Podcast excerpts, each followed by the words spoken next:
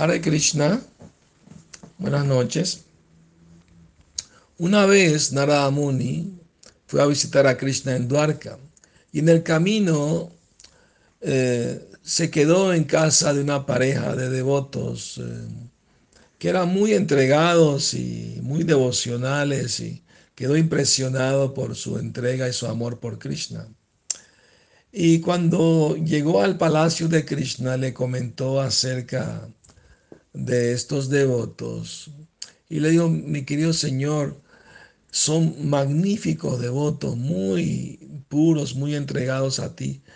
Pero veo que estaban viviendo en mucha pobreza, tenían toda la ropa remendada y vivían del día al día, con la comida del día al día, ¿no? Eh, ¿Por qué no le das un poco de opulencia para que iban mejor tus queridos devotos? Y Krishna se rió y le dijo a Narada Muni, eh, no se las doy porque no me la piden, no están interesados en riqueza. Pero Krishna, aunque no te la pidan, igual se la das, por favor. Me gustaría verlo que vivan un poquito mejor, ¿no? Mm, materialmente también. Krishna, Dios está bien, eh, yo se las puedo dar con mucho gusto.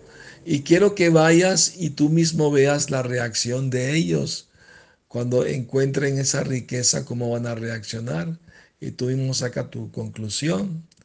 Y Naramuni estaba muy entusiasmado y fue a la casa de los devotos y frente a su casa eh, apareció una, una, una, una pila grande de monedas de oro.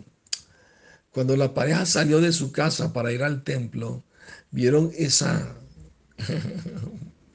esa pila de monedas de oro y el devoto inmediatamente agarró tierra y empezó a cubrirla con tierra, ¿no? Eh, para taparla. Y la esposa le preguntó, ¿por qué estás haciendo eso?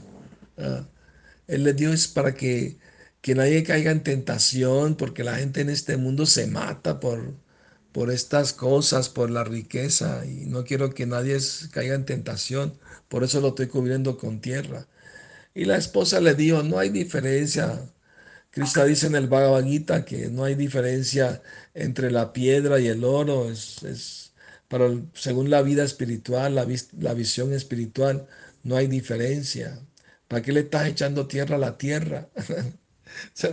y se rió, se dio cuenta que no tienen tanto amor por Krishna que, que no tienen ningún interés en tener riqueza, ¿no? Eh, tienen la riqueza más grande, que es el amor por, puro por Krishna. Ese es el tesoro más grande del universo. Y eso nadie lo puede robar, ningún ladrón, ni, ni nadie.